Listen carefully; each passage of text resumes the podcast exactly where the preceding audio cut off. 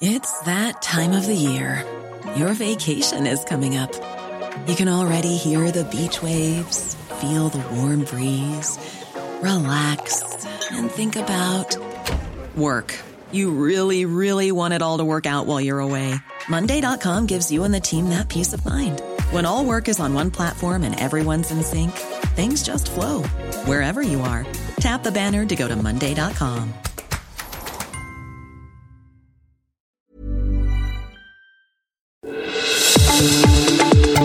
Heraldo Radio presenta Zona de Noticias con Manuel Zamacona.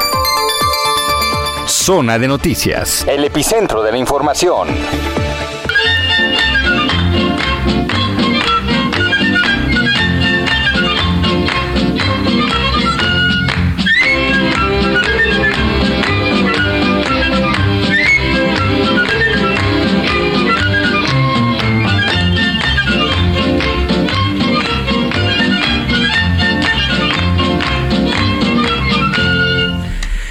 Bueno, pues son las 2 de la tarde ya con un minuto en el tiempo del centro de la República Mexicana. Empezamos con el ratón vaquero porque bueno, pues a lo largo de este espacio vamos a estar poniendo algunas rolas dedicadas a las niñas, a los niños hoy en su día. Muchísimas felicidades, disfruten mucho.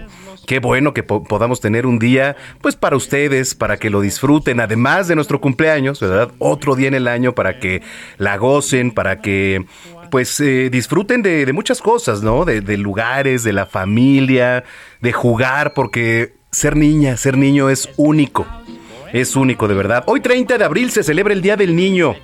Bueno, eh, ahora en materia inclusiva, por supuesto, ya se ha modificado es Día de la Niña y Día del Niño. Eh, si estamos diciendo un conjunto, es Día de los Niños, pues eh, el próximo, digo, este, este día, fecha dedicada a todas las niñas y niños del país. Pero a ver, ¿cómo se origina esta celebración? ¿Por qué se festeja cada año? Mire, la idea de festejar a la niña y al niño surgió el 20 de noviembre de 1959 cuando la Asamblea General de la ONU, de la Organización de las Naciones Unidas, tuvo una reunión allá en Ginebra, en Suiza, en la que decidió reafirmar los derechos de las niñas y niños, mediante la aprobación ya de la Declaración de los Derechos de los Niños, la Convención sobre los Derechos del Niño. Aunque bueno, la celebración mundial es el 20 de noviembre, desde entonces cada país ha elegido pues un día especial, digamos, para celebrar, para organizar actividades con el fin de ayudar a desarrollar el bienestar de las pequeñas y pequeños en todo el planeta Tierra. Fíjese, en México, en 1916, en la ciudad de Tantoyuca, Veracruz, eh, tuvo su origen la celebración a nivel nacional y sin embargo fue hasta el 30 de abril de 1924 que se acordó como oficial ya la celebración del Día de la Niña y el Niño, siendo el presidente el general Álvaro Obregón y ministro de Educación Pública José Vasconcelos. Esta decisión fue tomada con la finalidad de lograr reafirmar los derechos de la infancia y crear una infancia feliz para un desarrollo pleno e integral. Así que bueno, pues eh, muchas felicidades nuevamente. Mándenos, ¿usted cómo recuerda cuando era niño? cuando era niña. Mándenos sus canciones aquí, arroba Samacona al aire. Las que, bueno, eh, tengamos oportunidad de poner, las vamos a estar poniendo. También mándenos su foto de cuando era niña, niño.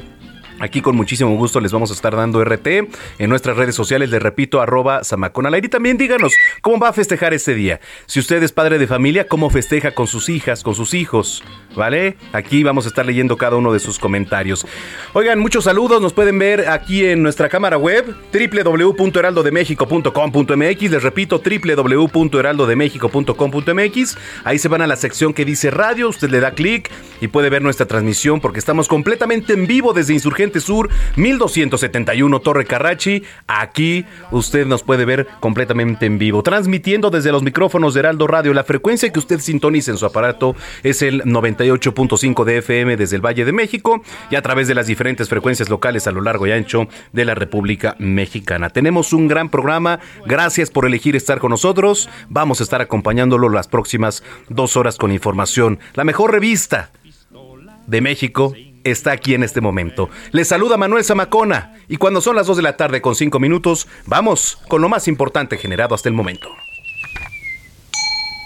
What the heck is this house for a manly cowboy mouse? I want you let me out and don't touch me like a...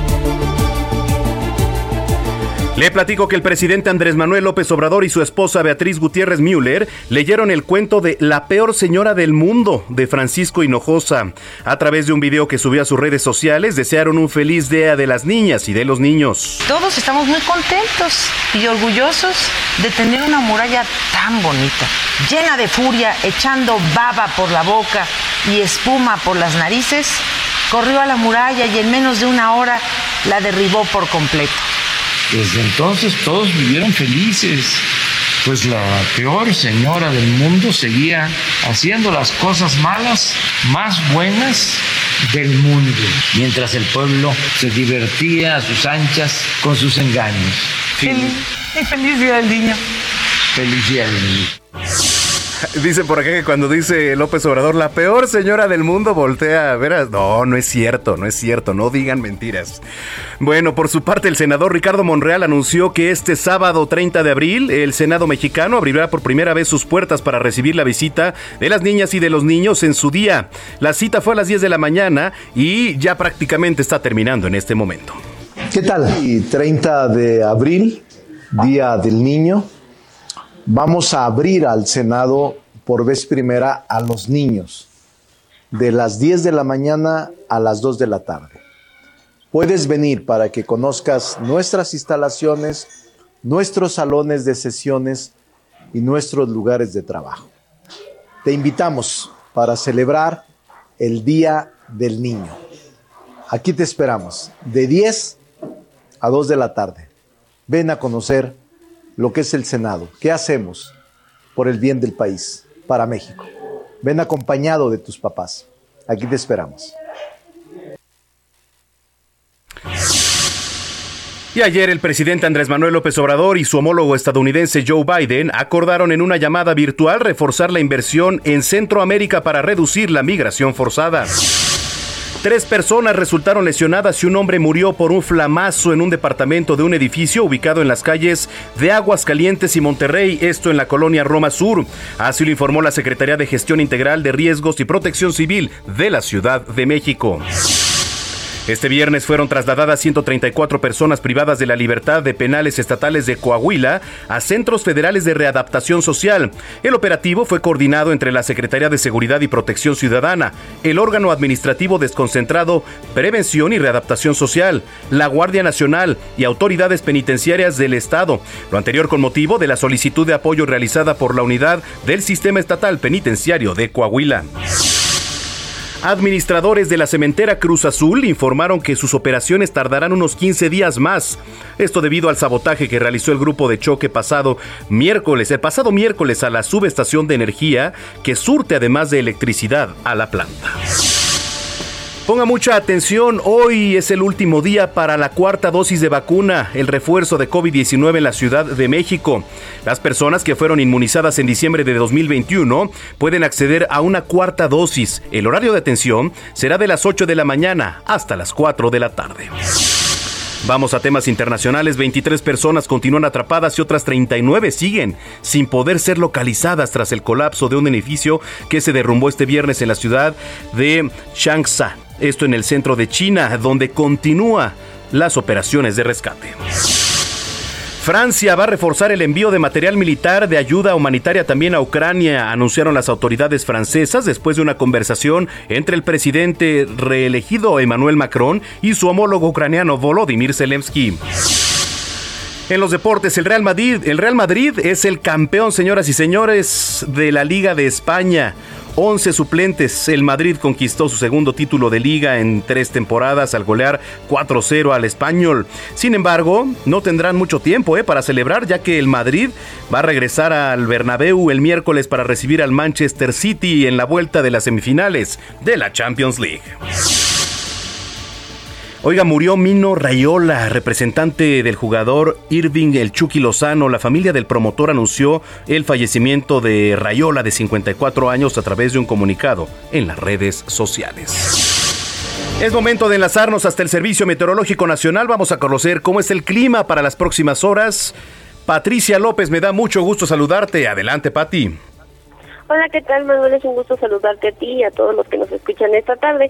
Les comento que un frente frío este está al sur de Estados Unidos y está muy próximo a la frontera norte de México y en interacción con una línea seca sobre Coahuila y la corriente en chorro subtropical ocasionarán lluvias con intervalos de chubascos acompañados de descargas eléctricas y la posible caída de granizo en los estados del noreste del territorio nacional. Además, esperan rachas fuertes de viento, esto en los estados de la Mesa del Norte. También, por otro lado, los canales de baja presión extendidos sobre los estados de la Mesa del Norte, la Mesa Central y el sureste del país, en combinación con el ingreso de humedad del Océano Pacífico, el Golfo de México y el Mar Caribe, originarán lluvias y chubascos acompañados de descargas eléctricas, esto en estados del centro, oriente y sureste de la República Mexicana, incluido el Valle de México y la península de Yucatán. También se están esperando tormentas puntuales fuertes en Oaxaca, Chiapas y Yucatán.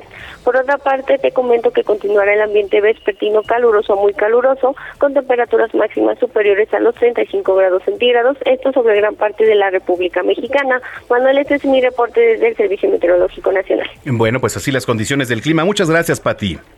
Por nada, hasta luego. Hasta luego, Patricia López, desde el Servicio Meteorológico Nacional. En las calles de la capital, ¿cómo está la vialidad? Alan Rodríguez, qué gusto saludarte, Alan. Hola, ¿qué tal Manuel? Amigos, muy buenas tardes. Mucha precaución para todos nuestros amigos que circulan en la zona oriente de la Ciudad de México, específicamente en el cruce de Avenida Guelatao y Fuerte de Loreto. Y es que en este punto, en las instalaciones de la Policía Montada, se está llevando a cabo en estos momentos y hasta las 8 de la noche el Festival del Día del Niño para todos los hijos de los policías de la Ciudad de México. En este punto tenemos payasos, luchadores, magos, actos circenses y también a muchas actividades para que todos los pequeñines que son hijos de los policías de la Ciudad de México se diviertan en este su día del niño. Por lo pronto, Manuel, el reporte que tenemos con mucha precaución para todos nuestros amigos que circulan sobre esta zona. Eh, ¿Nos puedes repetir en dónde es para la gente que nos viene escuchando nada más, este Alan, porfa? Es avenida Guelatao al cruce con Fuerte de Loreto y los asentamientos ya se registran desde la zona de calzada Ignacio Zaragoza. Bueno, pues vamos a estar pendientes, te agradezco.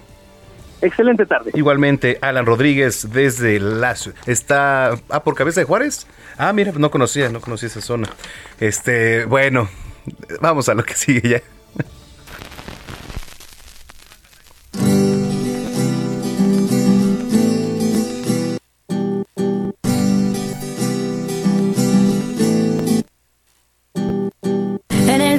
Busco hombres de París, un cerebro inteligente que no se emborrache en viernes, ni un tonto loco que esté baboso, ni un instinto animal que el sexo vuelva loco. En el 2000 las mujeres visten gris, los tirantes transparentes, más abierta y a la mente nos vuelve locas, un poco sonfas y ven a Bueno, Natalia Lafourcade se alejó durante cinco años de los escenarios, sin embargo recientemente ha declarado que ya prepara un disco con canciones inéditas, pues que piensa estrenar antes de que concluya el año y vislumbra su retorno a los escenarios para 2023. La cantautora viajará a París para grabar su próximo disco inédito.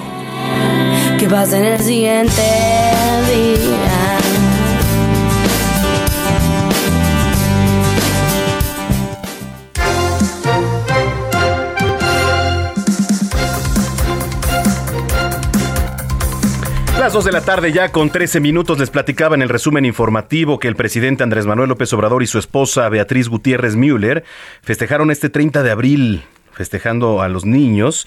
Híjole, eh, leyeron por ahí el, el libro de la, la peor señora del mundo. Ay, nanita, ¿por qué leerían ese, eh? ¿Por qué leerían ese? ¿De quién son las ilustraciones? De Fisgón, es cierto, sí, es cierto. Iván Saldaña, ¿cómo estás? Cuéntanos. Manuel, amigos del auditorio, buenos días. Efectivamente, así fue el festejo dirigido a todos los niños del país a través de un video de 13 minutos 6 segundos que dura este. Se publicó el día de hoy en las redes sociales del presidente López Obrador.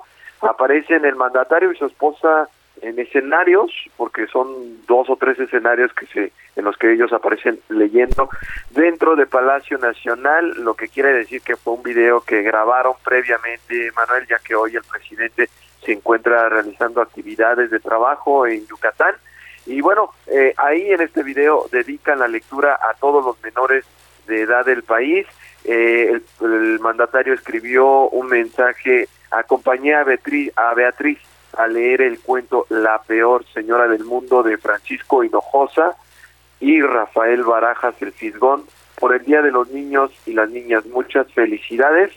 El video comienza primero con los saludos de Beatriz eh, hacia todos los niños y explicando que dedica el cuento a todos los menores de este día, texto que dijo ha leído con su hijo Jesús Ernesto, que es el hijo menor del presidente López Obrador, hijo de Beatriz Gutiérrez, eh, y pues al último, eh, bueno, en esa parte señala ahí que le dedica a todos los niños y hace la aclaración que sí, como bien lo resaltas, este libro también trae ilustraciones de Rafael Barajas, el Pintón, a quien dijo le manda un saludo, y la mayor parte del cuento lo lee Beatriz Gutiérrez, y el, final, el presidente López Obrador lee esta última parte, y al último los dos concluyen diciendo, fin, y feliz Día del Niño Manuel, auditorio.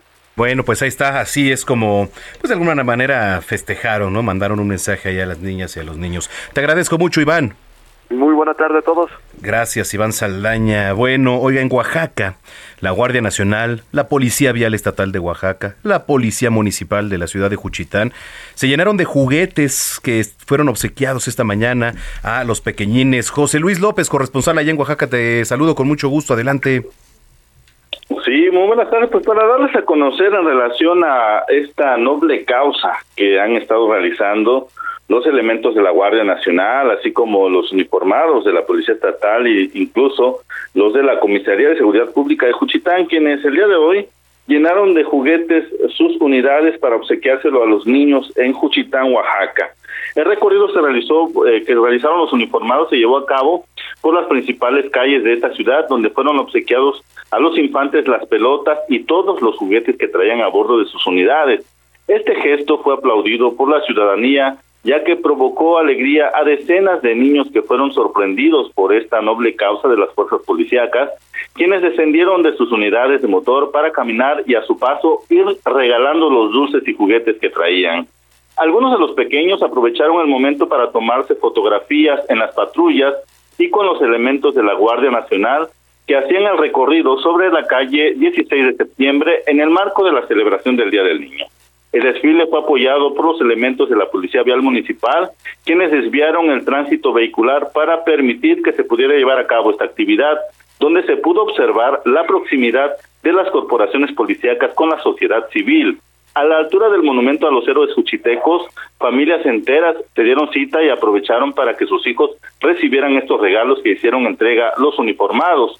Es importante comentar que Juchitán de Zaragoza, Oaxaca, es una de las ciudades donde la violencia ha alcanzado a las familias. La actuación de las fuerzas policíacas ha sido constante. Sin embargo, a través de esta acción se busca cambiar la percepción de la ciudadanía con estas corporaciones policíacas, quienes además buscan poder entrelazar esfuerzos para mejorar la situación de la seguridad en este municipio. Es mi reporte desde Oaxaca. Te agradezco mucho, José Luis. Saludos. Saludos, José Luis López desde Oaxaca. Saludos a la Verde Antequera.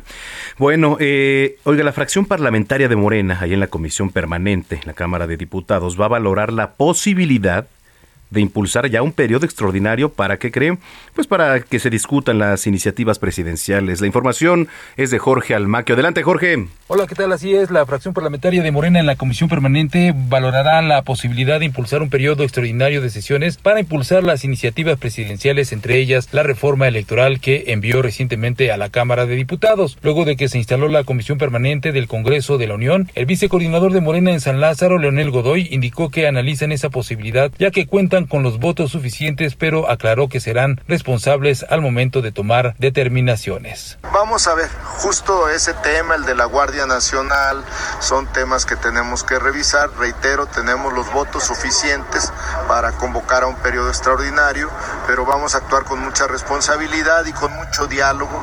Eh, vamos a buscar la máxima publicidad de las iniciativas del presidente. Godoy Rangel comentó que para la aprobación de la reforma electoral hay un plazo que es marzo del 2020 para que pueda entrar en vigor antes de los comicios presidenciales del 2024. Necesitamos profundizar nuestra democracia, necesitamos cambiar el modelo electoral del país. La propuesta del presidente es muy de avanzada, es representación pura, muy parecida al de España, de otros países de Europa.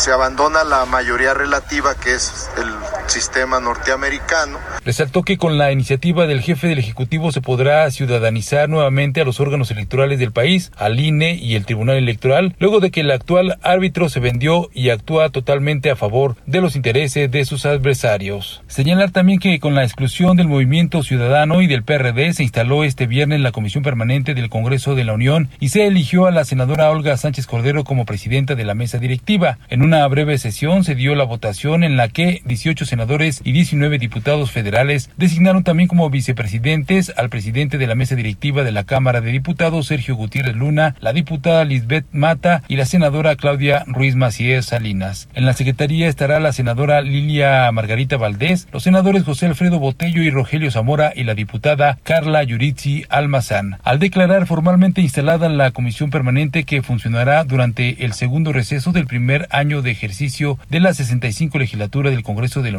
Sánchez Cordero indicó que se harán las comunicaciones correspondientes. Explicó que para el registro de asuntos, para conformar el orden del día para la siguiente sesión citada para el 4 de mayo, se hará a través de la plataforma informática que se habilitó y en caso de no poder ingresar, podrán presentar sus propuestas en formato impreso en las oficinas de la presidencia de la Comisión Permanente. Es el reporte que les tengo. Gracias, Jorge Almaquio. Vamos rápidamente a Tamaulipas. En seis meses se han registrado cuatro brotes de crudo allá en la zona rural de Altamira, en Tamaulipas. ¿Cuál es el crudo? Eh, platícanos, Carlos Juárez, allá en Tamaulipas. Muy buenas tardes. Hola, ¿qué tal? Buenas tardes. Así es, se han registrado varios brotes de crudo en la zona rural, lo que ha afectado, pues obviamente, a los productores de hortalizas. Y es que, bueno, pues se han dado fugas en las líneas de petróleos mexicanos el último de ellos fue en el ejido de Chocolate, muy cerca de la carretera Tampico-Mante. Hubo una rueda de prensa efectuada en el municipio de Altamira, donde se dio a conocer que el alcalde Armando Martínez Marríquez eh, tuvo una reunión con personal de Pemex en la eh, Ciudad de México. También se reunirá con la directora de protocolos y remediaciones de la Agencia de Seguridad, Energía y Ambiente, ASEAM, para justamente ver este tipo de situaciones que se están dando en lo que viene siendo la localidad como Vuelta de Yeguas y el Chapopote, siendo el más reciente en el rancho El Chocolate, donde hubo una afectación a unos 600 metros alrededor de donde se dio la fuga del hidrocarburo. Cabe señalar que se ha pedido también el apoyo de la semana en la Profepa para que Pemex responda a estas situaciones.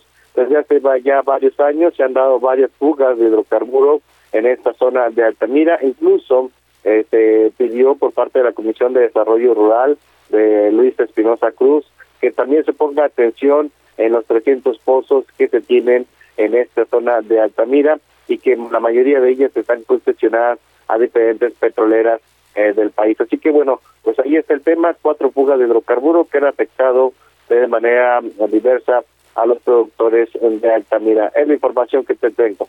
Bueno, pues vamos a estar muy pendientes. Te agradezco la información, Carlos. Muy buenas tardes. Gracias. Aquí en la capital, la jefa de gobierno, Claudia Sheinbaum, resaltó que la iniciativa de reforma a la ley electoral planteada por el presidente López Obrador propone cambiar el financiamiento público destinado para los partidos públicos y a, los y a las burocracias partidarias. Esto con el objetivo de acabar con los partidos políticos como negocio y que la política sea vista, dijo, como un instrumento de transformación de la vida pública. Yo le veo muchas virtudes a la reforma la primera gran virtud es que se acaban los partidos políticos como negocio. Y no estoy hablando, obviamente, del partido político al que pertenezco. Pero durante muchos años, eh, el pueblo de México y el erario público financian los partidos políticos en el periodo ordinario.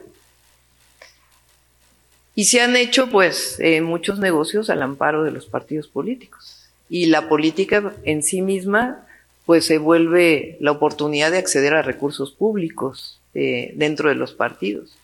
Bueno, y también agregó que la otra gran virtud es que se propone que los consejeros electorales sean electos por el pueblo de México porque hoy en su día, hoy en día estos funcionarios creen que le deben su puesto a un partido político o a quienes les ayudó a conseguir los votos para su nombramiento ante el Congreso de la Unión. Pues fue parte de lo que comentó Claudia Sheinbaum. Vamos a la pausa, regresando le voy a platicar porque la tarde de este sábado tendrá lugar uno de los eventos astronómicos más esperados de todo el 2022. Pausa. Está usted en zona de noticias, volvemos.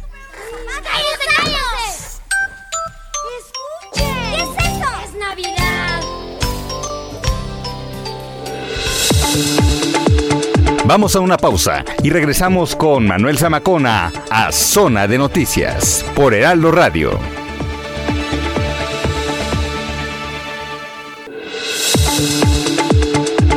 Ya estamos de vuelta. Zona de Noticias con Manuel Zamacona.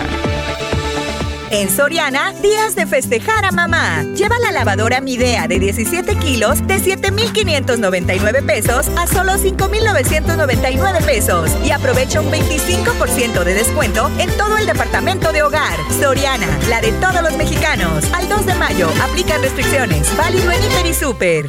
Un ratón chiquitín que come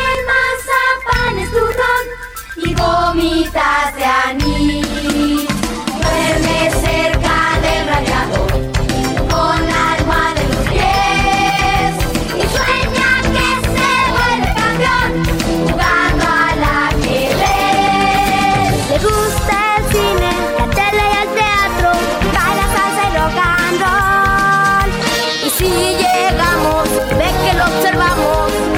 Sin duda sí era una de mis rolas favoritas, ¿eh?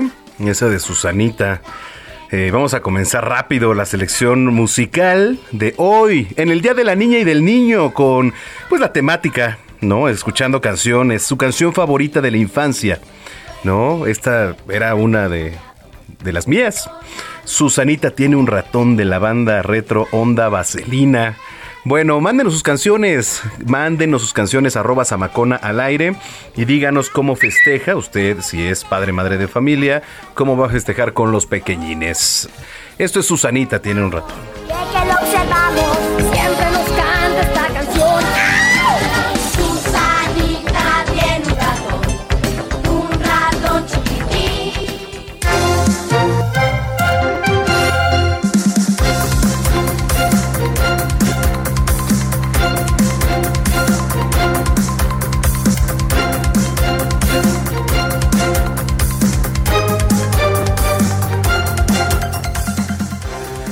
Bueno, pues ya son las 2 de la tarde con 32 minutos en el tiempo del centro del país. Fíjese, estaba leyendo, aquí en nuestro país 80% de los feminicidios son perpetrados por familiares o personas cercanas a la víctima.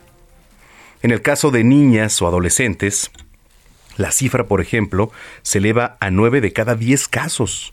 Esto lo explicó la secretaria de Seguridad y Protección Ciudadana, Rosa Isela Rodríguez Velázquez.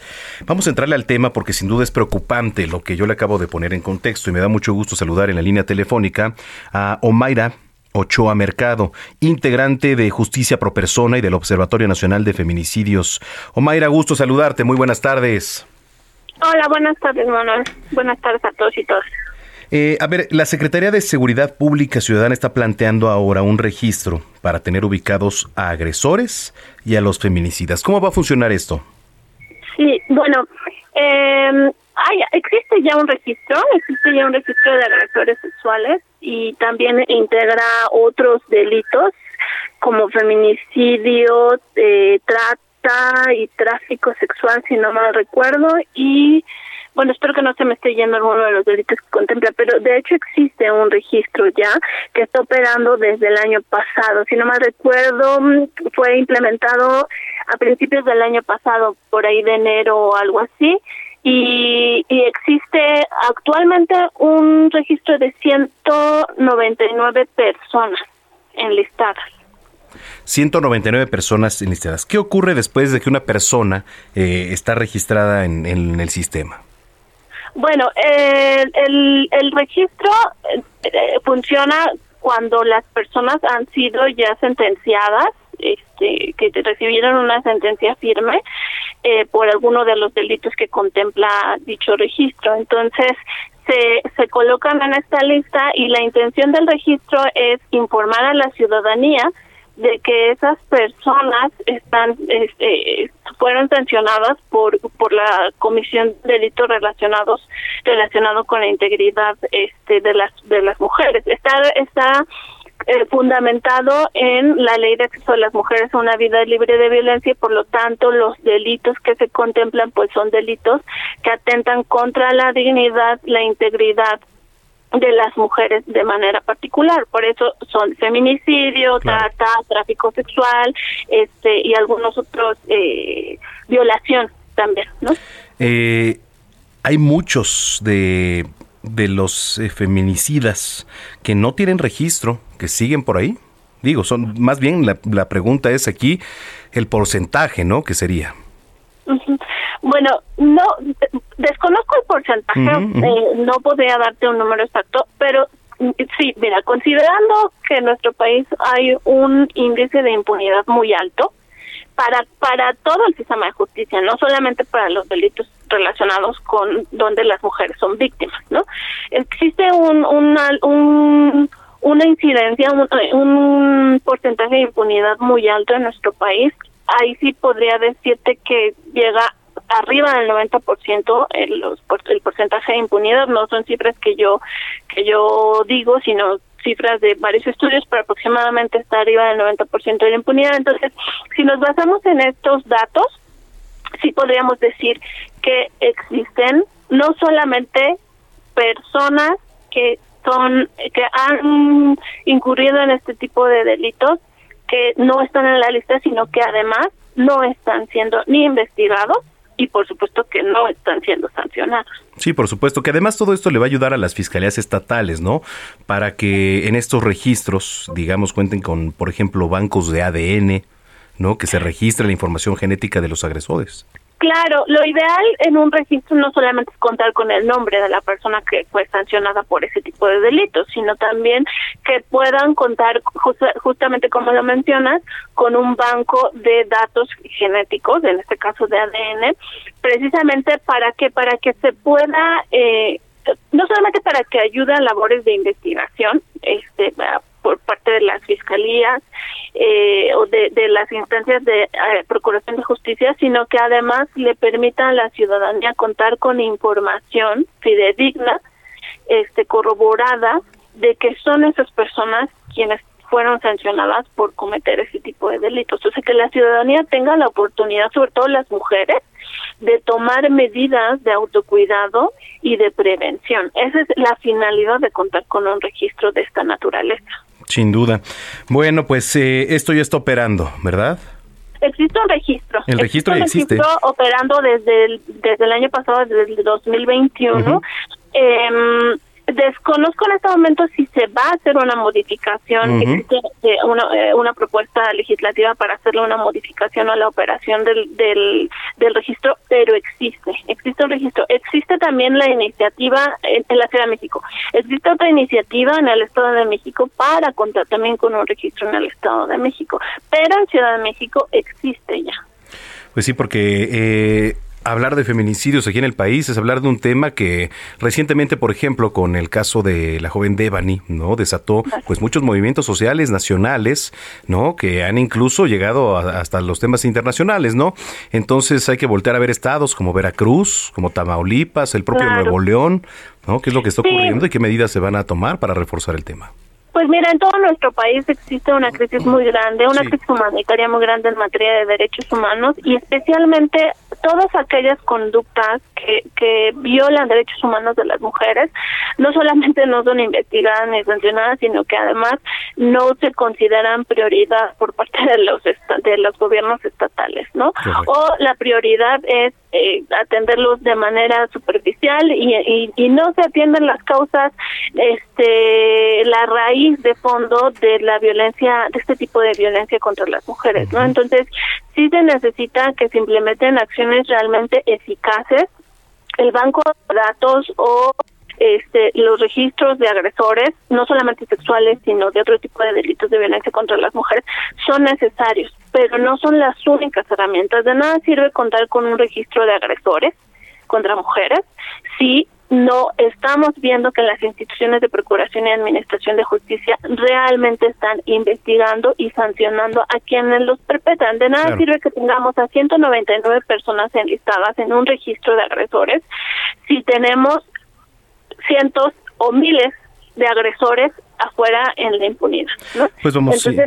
Las acciones tienen que ir acompañadas de manera integral con dis- no solamente es un registro, sino que tiene que haber distintas acciones de prevención y de atención. Pues vamos a estar muy pendientes de- del tema, por supuesto. Mayra, te agradezco mucho que hayas platicado con nosotros esta tarde. Muchas gracias. Bonita tarde a todos y todas. Igualmente para ti, Omaira Ochoa es integrante de Justicia Pro Persona y del Observatorio Nacional de Feminicidios. Ya son las 2 de la tarde con 40 minutos.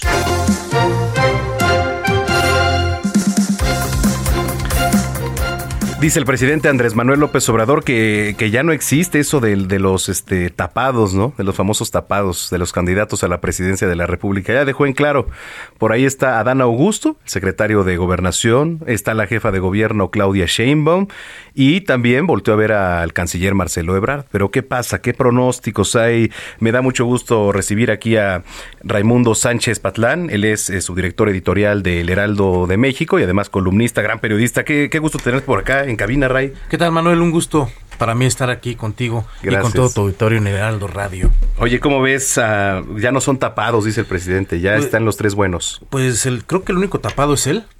sí. Es el único tapado, no como candidato, sino, sino como jefe de campaña. Porque eh, en los últimos días, jueves y viernes, eh, pues pone a los legisladores de su partido a aplaudirle a- al secretario de Gobernación, Adán Augusto eh, López, en este evento que tuvo en Palacio Nacional para darle las gracias eh, por el voto a favor de la ley minera. Eh, y bueno, pues ahí lo- los pone a aplaudirle a- al secretario de Gobernación y le gritan presidente, presidente. Eh, a mí lo que me primero que me saltó fue que apenas el 4 de abril pasado, López Obrador había dicho, y lo dijo en su mañanera, que Adán Augusto no era precandidato presidencial. ¿Qué significa esto? Pues una, una parte es que como dice una cosa, dice otra. Eh, como los sube, los puede bajar eh, de la misma forma, eh, pero lo único cierto es que le está actuando eh, como jefe de campaña ya, ya de, de- de lleno está diciendo quién sí, quién no, quién se va a someter a la encuesta y también eh, es muy interesante ver que ninguna de las eh, pues declaraciones que ha dado sobre este tema el presidente ha mencionado a Ricardo Monreal. Es lo que te iba a decir, para, pero ni para nada, ¿no? Ni para bien ni para mal lo menciona. Eh, Ricardo Monreal se apunta solito, incluso eh, ya dijo el líder de Morena en el Senado, Monreal, que pues que el presidente ya tiene muchos en su lista y que pues tienen que elegir uno para que se enfrenten con él, para que se confronten con él, que él, que él quiere estar en la boleta presidencial. Y bueno, no está claro quién es el favorito o la favorita, porque como dice, está la jefa de gobierno, Claudia Sheinbaum, está Marcelo Ebrard, está ahora ahora ya sube a Dan Augusto, pero ya había mencionado anteriormente a Rocío Nale, al a Juan Ramón de la Fuente, incluso a Tatiana Cloutier la llegó a mencionar, eh, y lo único claro es que él es el que está llevando los hilos de la conducción de pues de la sucesión presidencial y pues se va a poner como jefe de campaña o ya está en plan de jefe de campaña como lo hizo con el asunto de la revocación de mandato, él prácticamente fue el jefe de la campaña para este ejercicio que pues como vimos eh, tuvo una abstención de 82% de la población. Se ha rumorado, ¿no? De repente empiezan las especulaciones si eh, en algún momento podrían tanto Marcelo Ebrard como incluso el propio, Ricardo Monreal pues dar un giro y, y dejar al partido de Movimiento de Regeneración Nacional para contender entonces pues como candidatos por otra vía. ¿Cómo lo ves? Eh, se, ha, se ha especulado mucho sobre eso. Ricardo Monreal ha dicho que él no se va a confrontar con el presidente, aunque pues también ha sido insistente en que él va a aparecer en la boleta presidencial. Haiga sido como haya sido. Haiga sido como haya Él- Él sido. quiere estar en la boleta. Eh, Marcelo Ebrard, eh, en su caso, también se habló mucho, se rumoró mucho de que este año iba a, pues, a dejar la Secretaría de, de Relaciones Exteriores para iniciar este, pues, su, su camino hacia el 2024. Incluso se armó un grupo de apoyo. Eh, aquí en esta mesa eh, en donde estamos, la subsecretaria Marta Delgado le, le, le refrendó su apoyo para el 2024 en una entrevista que tuvo con, con Adriana Delgado, nuestra compañera. Eh, ya tiene un grupo detrás muy importante de personalidades muy destacadas, el canciller Marcelo Ebrard, pero eh, de eso a verlo fuera de Morena, eh, yo tengo mis dudas porque eh, en Morena, sobre todo, eh, pues tienen el recuerdo fresco de cuando Marcelo Ebrard y le, con- le compitió por la candidatura presidencial al presidente López Obrador en 2012, ¿recuerdas? Eh, que incluso ganó la encuesta eh, Marcelo Ebrard, pero le tuvo que ceder la candidatura a- a- al actual presidente López Obrador. Y en Morena, pues ahí hay un dicho que dicen que el que se dobla una vez se dobla dos veces. Y hoy está que están de eso, moda, sí, sí, sí. aunque están de moda los la- las dobladas. Las dobladas. bueno, en Morena tienen tienen este pues eh, ese dicho, ¿no? De que el que se dobla una vez se dobla dos veces y pues no ven este siquiera un riesgo remoto de que Marcelo vaya a dejar pues las filas de la de la llamada 4T, que no es otra cosa que la voluntad del presidente de la República, ¿no? Oye, eso por una parte. Y por otra, ya se está analizando ampliar el periodo extraordinario en la Cámara de Diputados para poder, pues, discutir estas iniciativas presidenciales. La más importante, pues, la reforma electoral, ¿no? Esa, esa yo lo veo como un distractor. Es, es a todas luces una reforma radical en su totalidad en donde pretende desaparecer el INE, una de las instituciones con más credibilidad en el país. Un, yo creo que el presidente sabe que eso no va a pasar, sobre todo porque en la pasada reforma electoral, de, perdón, en la pasada reforma eléctrica, la que intentó el presidente López Obrador, eh, pues la oposición aprendió a ganarle al presidente y no le perdonan a la oposición ganar, aprender a ganarle al presidente y por eso los tachan de traidores a la, a la patria, a los 223 diputados que pudieron frenar eh, esta reforma constitucional.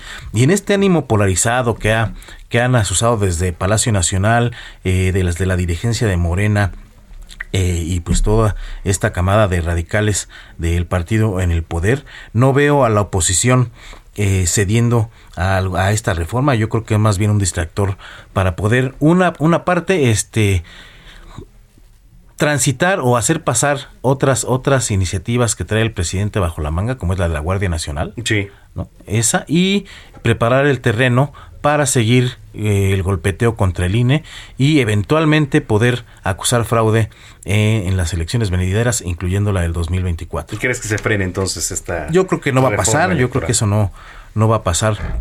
En las condiciones que hay ahora, no veo una oposición este, dispuesta a, a, pues a votar a ciegas esas reformas, incluso la veo envalentonada, se quitaron este San Benito de, de los moralmente derrotados y ahora son los moralmente envalentonados. Eh, ya la oposición unida se dio cuenta de que le puede ganar al presidente y eso se puede trasladar a otros ámbitos y como viene eh, la asociación presidencial, pues creo que van a, van a a envalentonarse más y no le van a dejar pasar esta, esta reforma para desaparecer el INE con el que el presidente llegó a la República, a la presidencia, a la presidencia de la República. Interesante el análisis, Raimundo. Oye, ¿dónde te podemos leer? ¿Qué días y tus redes sociales? Eh, yo estoy eh, escribiendo los, los jueves en, en Heraldo de México impreso en página web. Eh, la columna se llama Periscopio y mis redes sociales son R- eh, Sánchez P. En, eh, ahí me encuentran en Twitter y Raimundo Sánchez en Facebook. Oye, muchas gracias, gracias y Hombre, esperemos gracias verte pronto por acá también. Gracias a ti.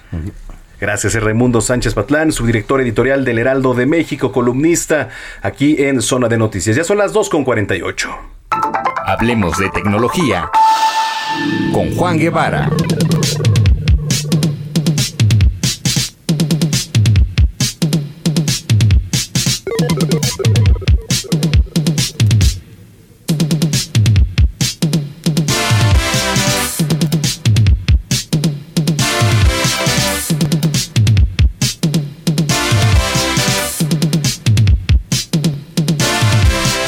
Bueno, pues nos enlazamos hasta la ciudad espacial en Houston, Texas. Está nuestro colaborador Juan Guevara de Now Media Televisión, Now Media Radio, Now Media Digital. ¿Cómo estás, mi querido Juan Guevara? Mi queridísimo Manolo Zamacona, ¿cómo estás? ¿Cómo les va todo en México?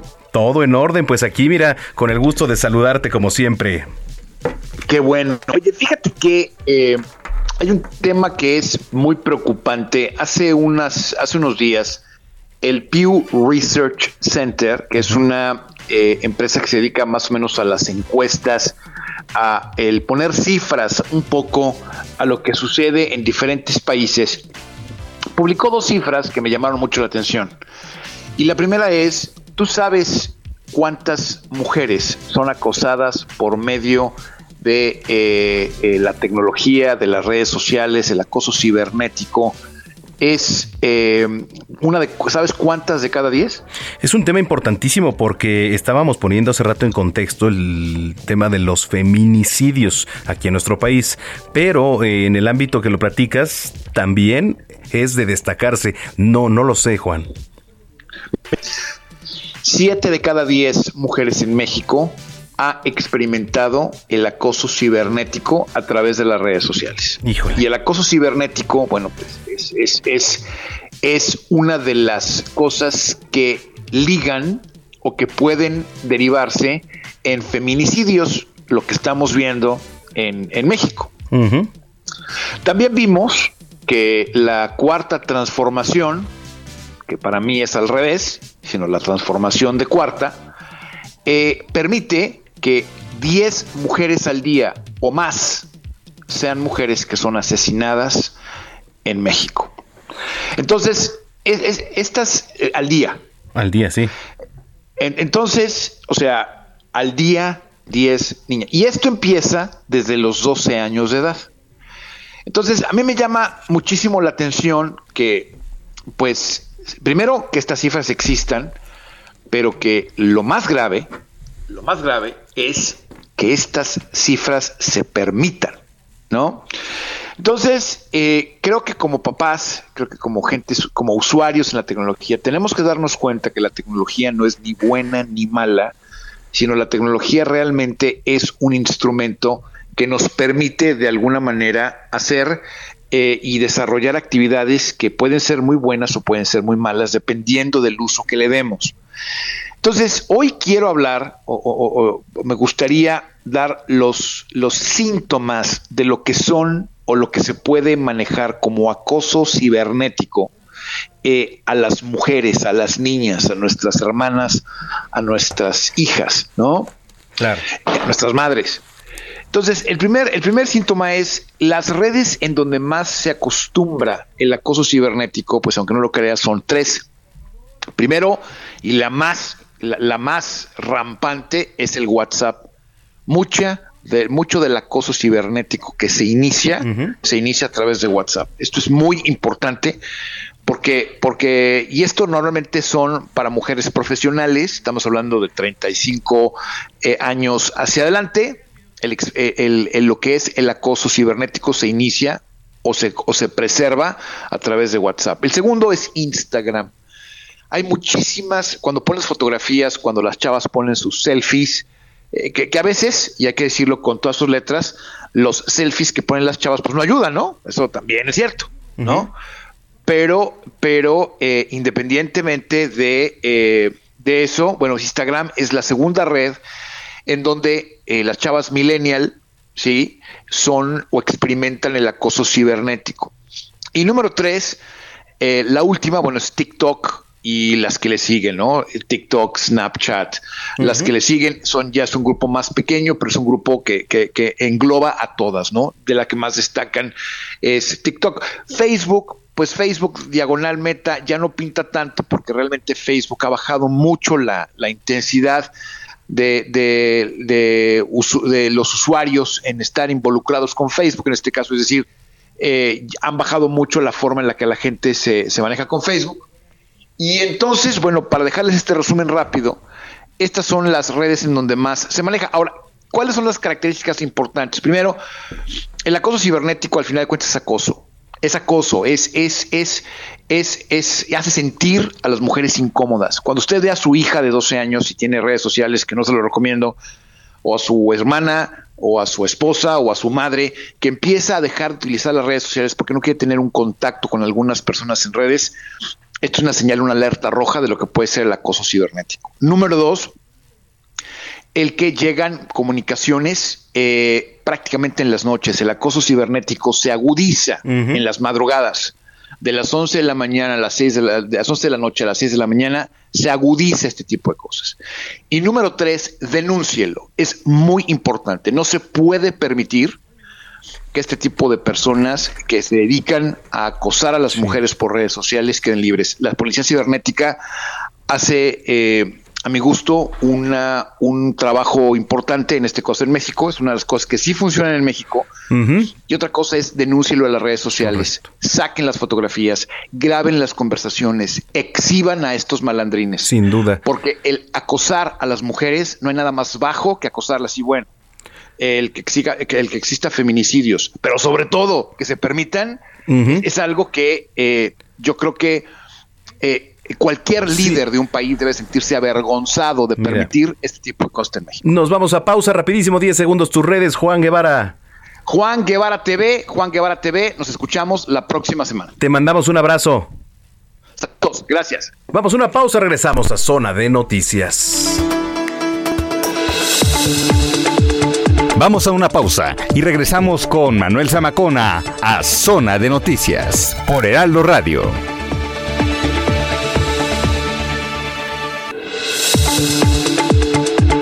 Ya estamos de vuelta. Zona de Noticias con Manuel Zamacona. En Soriana, en los días de diversión, 3x2 en helados y paletas Holanda, Magnum, Mordisco y Vieneta. O lleve el segundo al 50% en todas las galletas y cereales Oreo o todas las galletas Marías. Soriana, la de todos los mexicanos. Al 2 de mayo, aplican restricciones. Válido en Hiper y Super.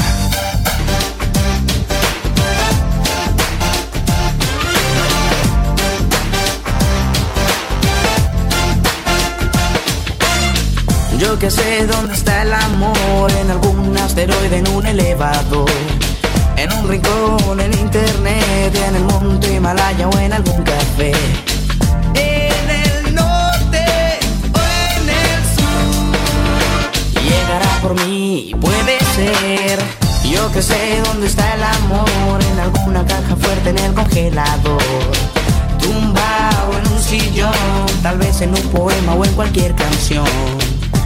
En la sombra o en la luz. Bueno, pues es que este, esto es Shabadabada para nuestra selección musical de hoy con temática del Día de los Niños.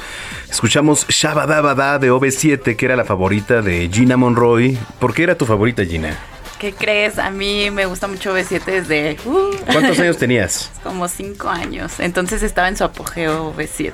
Yo, te- cinco, seis, siete, yo tenía como nueve, diez años. Sí, me gustaba mucho B7. De hecho, hasta los fui a ver al auditorio alguna vez. sí, Pero Pues es que eran buenos, era un boom. Sí, estaban muy No. padres. Me sabía la coreografía y todo. ¿Ah, sí? Ahorita ya no. Pero Ahorita ponemos sí. hacer un TikTok. Ándale. Y así, como Gina, lo invitamos a usted para que nos diga cómo la pasa el Día del Niño, cómo festeja. ¿Vale? Dice por acá mm, Guillermo Muñoz. Manolito, de regalo dile a uno de tus familiares que te lleven de paseo por el oriente de la Ciudad de México, ahí por la cabeza de Juárez, para darte un baño de pueblo. ¿Por qué? ¿Por qué me quieren llevar allá? ¿Qué van a dar? ¿Qué van a dar o qué, qué, qué están dando? Este, bueno, gracias Guillermo Muñoz, a todos los que nos han escrito, Mario Estudillo también, ya leímos sus comentarios. Muchas gracias.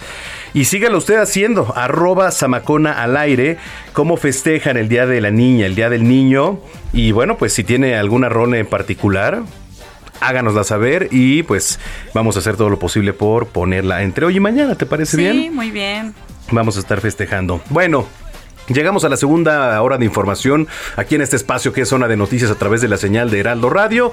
La frecuencia de su radio es el 98.5 de FM y en el, en el Valle de México y a través de las diferentes frecuencias locales en la República Mexicana desde donde nos escuchan. En Estados Unidos, Beaumont, Houston, Chicago, Atlanta, eh, Florida, Corpus Christi. Muchos saludos, nos ven y nos escuchan en Now Media Radio y Now Media Televisión. Usted también nos puede ver, ¿eh? Estamos completamente en vivo. Lo único que tiene que hacer es ingresar a www.heraldodemexico.com.mx. Le repito, www.heraldodemexico.com.mx. Hay una sección que dice radio. Usted le da clic y entonces le va a aparecer aquí nuestras cámaras web. Porque estamos completamente en vivo desde Insurgente Sur número 1271. Aquí está Torre Carrachi donde se encuentran las instalaciones de Heraldo Media Group. Le estamos acompañando con muchísimo gusto en esta tarde de sábado 30 de abril del año 2022 festejando a lot can happen in three years, like a chatbot may be your new best friend. But what won't change? Needing health insurance. United Healthcare Tri Term Medical Plans, underwritten by Golden Rule Insurance Company, offer flexible, budget friendly coverage that lasts nearly three years in some states. Learn more at uh1.com. las niñas y a los niños. Bueno, pues sin más, ahora sí, ya está aquí Gina Monroy para actualizarnos con el resumen de noticias. Adelante Gina.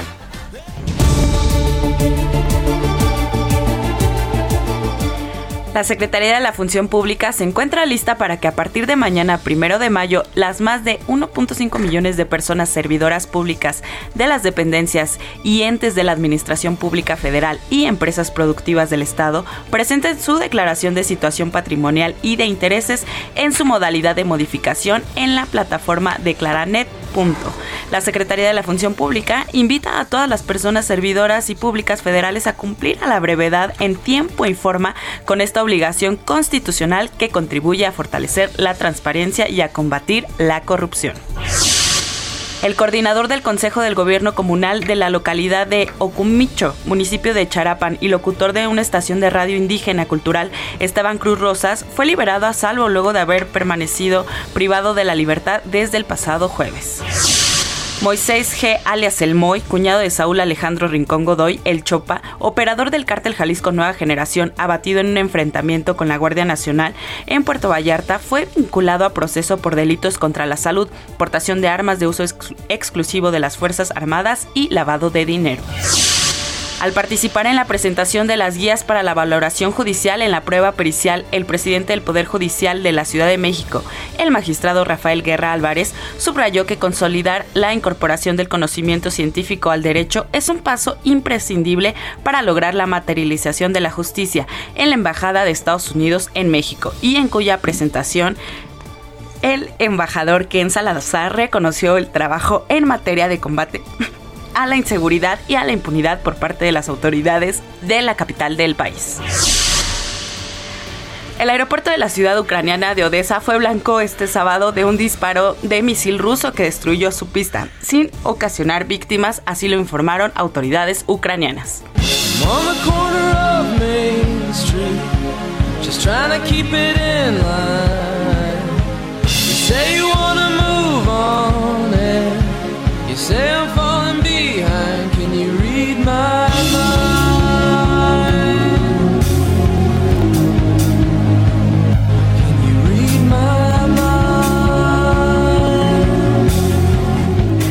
Oye, Manuel, ¿fuiste a ver a The Killers? No, pero ya escuchamos que tú sí, Gina. Esa es Sí. esa voz tan... eh, Sí, la verdad es que sí vengo un poco afónica. Ajá. El día de ayer la banda estadounidense de rock The Killers se presentó en el Foro Sol después de cuatro años de ausencia. Ante 65 mil personas en punto de las 9 y 15 minutos de la noche, la banda originaria de Las Vegas hizo su aparición en el escenario del Foro Sol, donde fanáticos cantaron, cantamos e hicimos vibrar el recinto con sus éxitos como Rhythm of Mind, que estamos escuchando, Runaways y Human.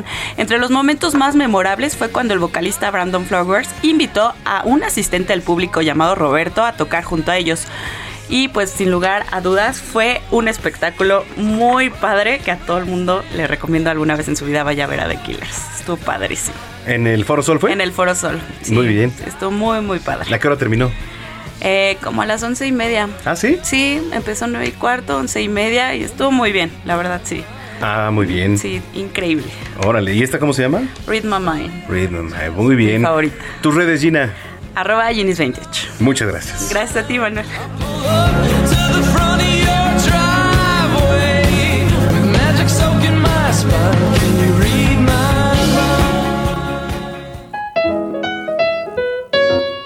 GastroLab. Historia, recetas, materia prima y un sinfín de cosas que a todos nos interesan.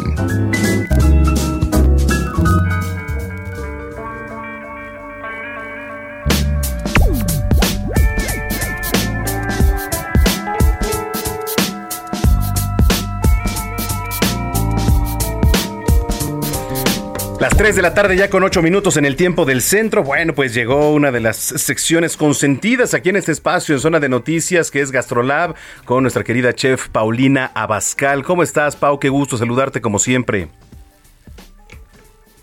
Feliz sábado y feliz día del niño a ti y a todos los que nos están escuchando. Igualmente para ti. Oye, ¿cómo recuerdas tu infancia, Pau? Ay, súper bonita, llena de pasteles, de galletas, de recetas, al lado de mi abuelita. Órale, qué padre. ¿Tenías algo en particular, alguna actividad que te llenara de pasión desde pequeña? Pues la cocina, La cocina. imagínate, sí, literalmente la pastelería y la cocina desde muy chiquita me, me apasionaron. Sin duda los sueños se vuelven realidad, mi querida Pau, y por eso, Así es. ¿qué, qué les vamos a preparar hoy? Pues mira, hoy es Día del Niño, ¿qué te parecería que preparemos una pizza? Me parece perfecto. ¿Tienes ya dónde apuntar? Estamos listos. Mira, lo más importante es que te voy a enseñar a hacer la masa de la pizza. Ah, ok. A ver. ¿Ok? Entonces vas a necesitar 400 gramos de harina Ujú. con 40 gramos de aceite de oliva, Ajá. 10 gramos de levadura seca, la van a encontrar en el súper, en el área de harinas y demás, van a encontrar levadura eh, instantánea Ajá. para panadería. Esa es la que van a comprar y le ponen un sobrecito. Ok, levadura seca. Una pieza de huevo, Ajá. 150 mililitros de agua tibia Ajá. y una pizca de sal. Y una pizca de sal. Ok. Muy bien. Vamos a necesitar, Manuel, que me compren una salsa de eh, jitomate que esté muy rica, de las que venden en el súper, que dicen salsa para pizza. Esa, esa receta la, la daremos en otra ocasión, pero ahorita lo importante es que tengamos la masa. Correcto. Y le vas a agregar también ahí dentro de tu receta de ingredientes queso mozzarella, Ujú. Le vas a poner eh, jitomate fresco, un jitomate en rebanada y hojas hojas de albahaca, que lo encuentras también en el área de frutas y verduras del supermercado. Correcto. Bueno, entonces vamos a empezar la masa. Fíjate bien, vas a hacer un volcán con harina encima de tu mesa en la cocina. Ajá. Y ahí vas a poner la levadura, el huevo, Levadura. agua. La sal, del lado opuesto a donde tengas la levadura. Opuesto a la levadura. Ok. Ajá. El agua restante, aceite de oliva. O sea, todos los ingredientes que yo te di. Perfecto. Solamente que la sal siempre se pone lejos de la levadura para que no se vaya a morir la levadura. Tengo que explicar que la levadura es un ingrediente vivo que nos va a ayudar a que todos nuestros panes que hagamos puedan esponjar. Entonces, si nosotros le ponemos la sal directamente, lo mata y entonces no vamos a tener este crecimiento y esta fermentación natural que se forma con la levadura. Ok. Correcto. Bueno, entonces tú vas a empezar a amasar y de repente pues vas a ver que tienes una masa muy dispareja, que se rompe fácilmente, que se queda muy pegada en la mesa. Ujú. Este trabajo es increíble hacerlo con los niños porque lo padre es estar amasando y amasando y amasando hasta que nuestra masa va a quedar súper lisa, uniforme y muy elástica. Ok. Esto lleva un proceso, claro. Sí, te vas a tardar cerca de unos 40 minutos de estar ahí dándole. Obvio se puede hacer en la batidora con gancho, pero yo sugiero que lo hagan con los niños porque es una actividad que a ellos les fascina. Sí, claro. Hasta que quede ya como, como digamos, un poquito más este. Elástica y se despegue por completo de tu mesa o de tu batidora. Ok. ¿Ok? En este momento nosotros ya sabemos que el gluten, de lo que está compuesta la harina, es la proteína natural de la harina, ya se activó y de esta manera ya vamos a lograr tener el proceso natural de la panadería. Es decir, la levadura empieza a comer de la misma masa con la azúcar que podamos llegar a tener que viene propiamente en la harina, o sea, porque en las recetas, saladas no viene azúcar, pero se hace toda una química en los alimentos y esta levadura empieza a lograr la fermentación, empieza a liberar gas carbónico y esta masa, una vez de que ya se te despega de la mesa, tú la pones en un bowl, la tapas con un trapo y la pones en un lugar tibio. De Bien. esta manera la levadura empieza, como te digo, a comer de toda esta masita, empieza a liberar el gas carbónico y logramos doblar el tamaño y fermentar nuestra masa. Órale. Perfecto. Entonces ya hasta que quede súper elástica, en eso nos quedamos. Perfecto, Pau. Ok, tú la vas a dejar reposar, la dejas fermentar, dobla su tamaño y ya que dobló su tamaño, vas a tomar tu masa y la vas a empezar a extender encima de tu charola de horno. Puede ser que tú la quieras tu pizza redonda, que la quieras rectangular, como tú quieras. Con tu rodillo la empiezas a extender encima de la charola y le das la forma deseada. Ok. Ahora, hay gente que ama la pizza gordita y hay gente que ama la pizza delgadita. Entonces, sencillamente es que si a ti te gusta muy delgada, pues vas a extender la masa delgadititititita y si te gusta más gordita, pues la dejas más gordita. Así como si fuera tipo crunch, ¿no? Digamos. Exactamente. Y derechita sin escala la metes a hornear a 180 grados, obviamente tu horno precalentado. Es decir, aquí no le vas a poner ni la salsa ni los ingredientes. La vas a, pre a precocer para que cuando tú a la mitad de la cocción la toques con tu manita y sientas que ya está prácticamente lista o que ya no se te pega nada en los dedos de la masa, bueno, entonces ya la sacas le- y le vamos a poner todo lo que te, te había dicho, que era la salsa de tomate, el queso mozzarella, y tomatito fresco y hojas de albahaca. Y la vuelves a meter al horno. ¿Cuánto tiempo es la primera vez, más o menos?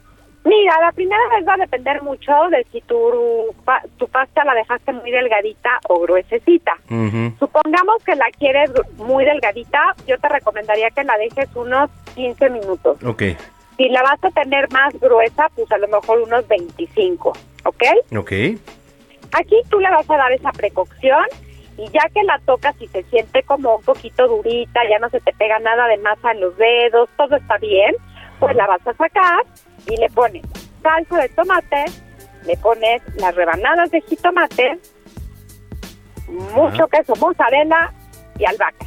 Esto es una pizza margarita, pero tú la puedes hacer de lo que quieras, Manuela. ¿A ti de qué te gusta la pizza? Me gusta mucho la de pepperoni, la hawaiana, como las clásicas, digamos, ¿no? La verdad es que las, disfruto mucho, pero...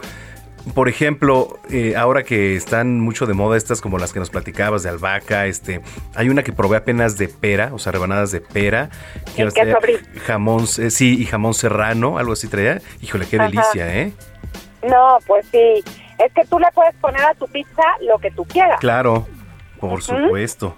Entonces ahí echen a volar su imaginación y que por favor nos platiquen en redes sociales qué tal les quedaron sus pizzas este día del niño. Pero a ver cómo te va a quedar a ti, Manuel. A ver, que nos manden foto. Escuchen bien, por favor. Señoras y señores, necesitamos lo siguiente. 400 gramos de harina con 40 gramos de aceite de oliva, 10 gramos de levadura seca que encuentran en el supermercado, eh, una pieza de huevo, 150 mililitros de agua tibia y una pizca de sal. Bueno, hay que comprar también una salsa de, jitomate para pizza y agregar queso mozzarella, ¿no? Eso es muy importante, el queso.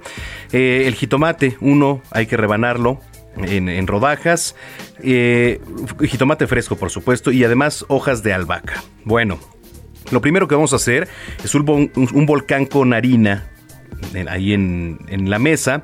Vamos a poner la levadura, el huevo, el agua, la sal que va separada de la levadura para que no mate a la levadura y de la este aceite de oliva también, muy importante. Vamos a comenzar a amasar hasta que quede elástica la, masa. Tarda un poco, sí, pero bueno, pues el proceso es, es lo bueno, lo importante, lo que se sienta. Y hasta que se despegue de la mesa que ya agarró forma. Entonces la dejamos reposar, tomamos la masa y la extendemos sobre una charola de horno a la forma que usted quiera. ¿Vale? La vamos a poner al horno, digamos, unos 15, 20 segundos, dependiendo el grosor de, de la pizza. Minutos, minutos. Ay, minutos. perdón, minutos, eh, eh, para que este, la calemos. La sacamos para entonces ya ponerle los demás ingredientes, que es pues la salsa de tomate, el queso mozzarella y lo que usted quiera. Aquí lo que le vamos a poner pues son las rodajas de jitomate y las hojas de albahaca. Y entonces tenemos hoy una pizza margarita para el Día de la Niña y del Niño. ¿Cómo me quedó? Te quedó espectacular. Perfecto. Bueno, pues ahí está mi querida Pau, listo. Ya tenemos nuestra Qué pizza del bueno, me da Niño. muchísimo gusto, Manuel, me da muchísimo gusto. Ya saben que todas estas recetas y más las pueden encontrar en todas las plataformas del Heraldo Media Group y por supuesto también en mis redes sociales, que es el de Paulina Bascal con la palomita azul en Twitter, Instagram, Facebook, TikTok. Por favor, no acepte imitaciones, ¿eh? No hay que aceptar imitaciones. Te mandamos un gran abrazo, Pau. Feliz día de la niña, del niño. Igualmente. Festeja mucho con tus pequeños y nos escuchamos. Que bueno, no sé si son tan pequeños o ya no tan pequeños, Pues pero no tan pequeños, pero nunca han perdido su alma de niño y espero que ni tú ni nadie de los que nos están escuchando pierdan su alma de niño. Totalmente. Que la Gracias. pasen muy bien, Manuel. Una- Bonito fin. Igual un abrazo, Paulina Abascal, aquí en Zona de Noticias. 3 con 19 minutos.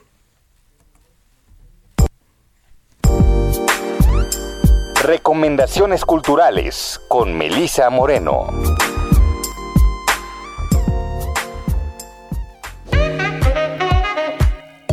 Bienvenidos a la Agenda Cultural del Heraldo de México. Yo soy Melisa Moreno y esta es nuestra selección de esta semana. Atticus es un chico difícil, al menos eso es lo que piensan sus padres. Así que cuando Atticus intenta explicarles que se lo ha tragado una serpiente gigante, sus padres le dicen que ya es mayor para andar inventándose esas tonterías. ¿Dónde ha encontrado ese disfraz de serpiente? ¿Podría quitárselo de una vez, por favor? ¿Qué puede hacer el pobre Atticus si sus padres no le escuchan? Atticus, el chico difícil de Michelle Sussman e ilustrado por Julia Sarda, es editado por Impedimenta. Hombruna, obra escrita y dirigida por Richard Viqueira, está basada en la biografía de una asesina serial como herramienta para detonar reflexiones sobre la condición de la mujer en una sociedad que inflige violencia. Este unipersonal está inspirado en el caso del personaje conocido como la Mataviejitas, quien asesinaba personas de la tercera edad.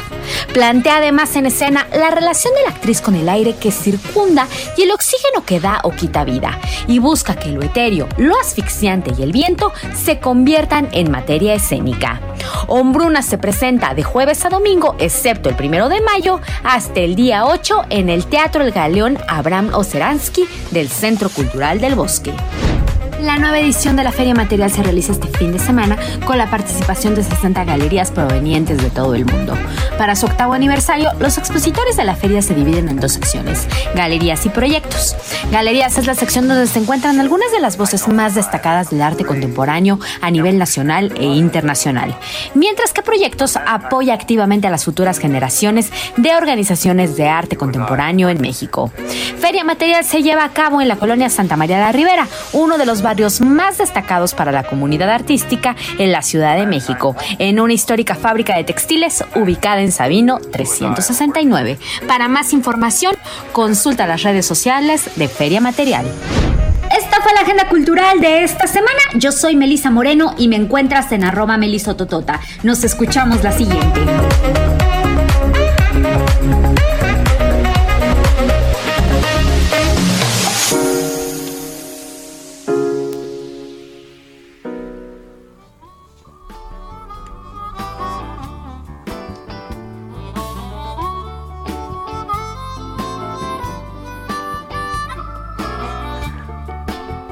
Fíjese que el 30 de abril no únicamente se celebra el Día de la Niña y del Niño, el 30 de abril también se celebra en todo el mundo el Día Internacional del Jazz.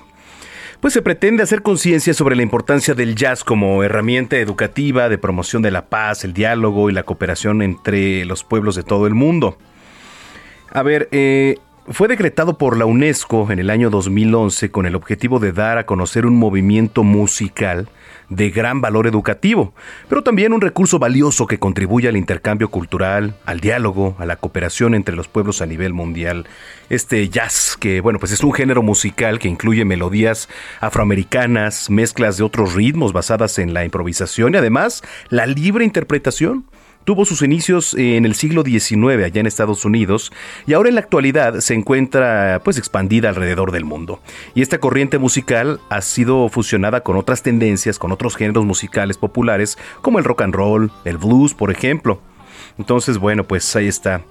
La música siempre ha representado para los seres humanos, además, sí, un importante medio de comunicación, que aporta beneficios, que nos relaja, que nos inspira, ¿no? Entonces, eh, qué bonito es el jazz. Digo, la verdad, yo no soy fan, pero sí disfruto mucho, por ejemplo, eh, estar relajado en la playa de repente y escuchar de fondo esto, estar con un buen libro, estar tomando algo. Siempre se disfruta en el ambiente que usted quiera. donde usted ponga el escenario, pero siempre se disfruta la música. Pero bueno, hoy en particular quería platicarles que además 30 de abril se celebra el Día Mundial del Jazz. Em, bueno, pues vamos a cambiar ahora sí radicalmente, vamos a seguir con nuestra selección musical, ¿les parece? Festejando a las niñas y a los niños. A nuestro compañero aquí en cabina, Diego Iván González, se fue por un clásico. Hablamos de Hijo de Hombre. Esta canción que además forma parte, me acuerdo, del soundtrack de la película de Tarzán, hecha por el gran cantautor Phil Collins. Él la canta, Phil Collins, en cinco idiomas. Órale. Yo pensé que era Eros. Eros Ramazzotti, pero no. Órale, pues qué padre. Este, hijo de. hijo de hombre. Este, vámonos y regresamos con la última media hora de información aquí a Zona de Noticias. Está usted en el lugar correcto, que es Heraldo Radio. Soy Manuel Zamacona, volvemos. Mándenos sus canciones. Busca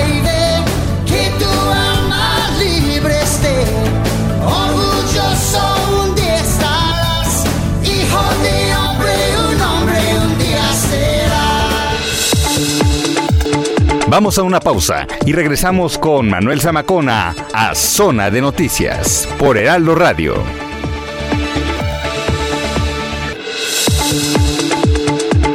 Ya estamos de vuelta. Zona de Noticias con Manuel Zamacona. En Soriana sabemos que ahorrar es muy de nosotros. Aceite de soya Nutrioli en botella de 850 mililitros a 29 pesos con 100 puntos. O 5 por 4 en todas las leches saborizadas de 190 o 200 mililitros. Sí, 5 por 4 Soriana, la de todos los mexicanos. Al 2 de mayo, aplican restricciones. Válido en Hiper y Super. Nunca del trabajo hay que abusar. Si buscas lo más esencial, sin nada más ambicionar, mamá naturaleza te lo da. Cuando tomas un fruto con espinas por fuera y te pinchas la mano, te pinchas en vano. Tomar espinas con la mano es malo. En vez de la mano se usa siempre un palo. Mas fíjate bien, usarás la mano cuando tomes la fruta del banano. Aprenderás esto tú. Sí, gracias, Balú. Esa que es la escena de lo más vital. Bueno, busca lo más vital que canta Balú en la voz de Tintán. Además de Germán, Germán Martínez Tintán. Este. Germán Valdés, perdón, Martínez, estoy pensando yo. Germán Valdés Tintán, este. ¿Qué le iba a decir? Y bueno, pues la pidió el buen Ricardo Beijart, que le mandamos saludos, que ya se graduó del centro de capacitación, ya es un locutorazo, entonces este le mandamos un gran abrazo, que va camino además al béisbol, por allá nos vamos a ver, y yo le recomiendo, si no tiene plan, que se lance al estadio Alfredo Harp, hoy inician serie contra los rileros de Aguascalientes, se pone muy bueno, un ambiente muy familiar, y además eh, los niños hoy pagan un peso, festejando a los niños, hoy pagan un peso. Vaya, disfrute, va a haber actividades, entonces se los recomiendo muchísimo. Eh, pero a mí me gustaba más eh, del libro de la selva, la de Quiero ser como tú. En esta escena con el orangután, con los chimpancés, está buenísima. Creo que la tenemos por ahí, ¿verdad? También. Más alto ya no eres subir esto me hace sufrir. Yo quiero ser hombre como tú y en la ciudad gozar. Como hombre yo quiero vivir, ser tan mono me va a aburrir. Oh, quiero ser como tú. Quiero andar como tú. Esa mera. Bueno, pues ahí está. Gracias por sus comentarios, gracias por sus mensajes en este marco del Día de la Niña y del Niño. Eh, entramos a la última media hora de información. Mire, eh, la pandemia por COVID-19 cambió la vida de las personas a nivel mundial. Los niños, ahora que estábamos hablando, dejaron de ir a la escuela, de ver a los amigos, dejaron de socializar y aprendieron a tomar las clases en línea, ¿no? A, obede- a obedecer a los papás como si fueran los maestros. El patio de juegos, por ejemplo, pues lo reemplazó por ahí una tablet, ¿no? Entonces, eh, sí fueron cambios drásticos que dejaron secuelas, ¿no? La verdad.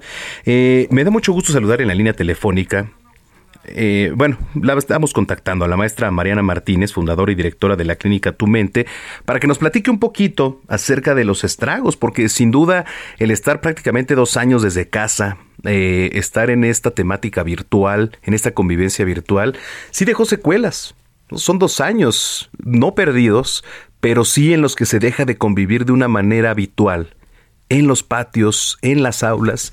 No hay nada como que te regañen en vivo. Ahora sí que la verdad es que es más rico que te manden a la esquina, que salgas al recreo, que juegues con tus amigos, que te castiguen. Eh, todo esto que hace un ambiente de escuela. ¿No? Entonces, bueno, pues ahí está la maestra Mariana Martínez Guillén, fundadora y directora de la clínica Tu Mente Sana. Maestra, gusto saludarla. ¿Cómo está? Muy buenas tardes. Hola, ¿qué tal, Manuel? Buenas tardes. Un gusto saludarte a ti y a todo tu auditorio. Estábamos poniendo en contexto, pues, todo lo que trajo la pandemia en los niños, sobre todo eh, en temas de escuela, ¿no? Los niños están acostumbrados a una cotidianidad, ¿no? Que se llaman las clases, pero ¿cómo cambiaron ahora? ¿Cómo empezar a hablar del tema? Mira, eh, este es un tema muy importante y, qué bueno que se toca ahora que los niños ya se están reintegrando nuevamente a las clases y que durante todo eh, estos dos años ha sido de manera virtual. Importante comentarte que la UNICEF eh, ha reportado casi una cifras al doble de depresión y de ansiedad en niños y adolescentes de lo que veíamos, de lo que veníamos viendo en el 2020. Entonces, al, entrar en pandemia, eh, con la con esa incertidumbre de si regresábamos o no después del, del mes que se nos había hablado, los niños eh, están en sus casas. En sus casas es en donde toman clases, en donde papá y mamá, también acostumbrados a salir y trabajar, regresan y ahora trabajan desde el home office y también tienen que estar atendiendo las clases en línea de, lo, de los niños. Y en donde a mamá, eh, a la mujer, que le duplica también el trabajo eh, estando en home office y también atendiendo a sus niños que estaban 24/7 en casa. Entonces, también en este contexto importante ver que la tecnología ha sido eh, la cuidadora y la que vigila el, la atención eh, escolar hacia los niños. Entonces, con todo esto, ¿qué es lo que está sucediendo? Hoy en el 2022, a dos años de la pandemia, estamos viendo, como te comento, esta duplicidad en trastornos de ansiedad, en trastornos de depresión en las niñas, los niños y los adolescentes a nivel mundial. Porque eh, hay que seguir viviendo en la escuela, pero los instrumentos que nos brinda la escuela. El primero y el más importante, la socialización. Los niños, las niñas, los jóvenes dejaron de ver a sus amigos y es a través de esta socialización también en donde aprenden, en donde la información que se está dando en la escuela se adquiere. A través del espejeo, de reflejarme en mi compañero y de entender que eso que va en la escuela tiene una aplicación en la vida cotidiana.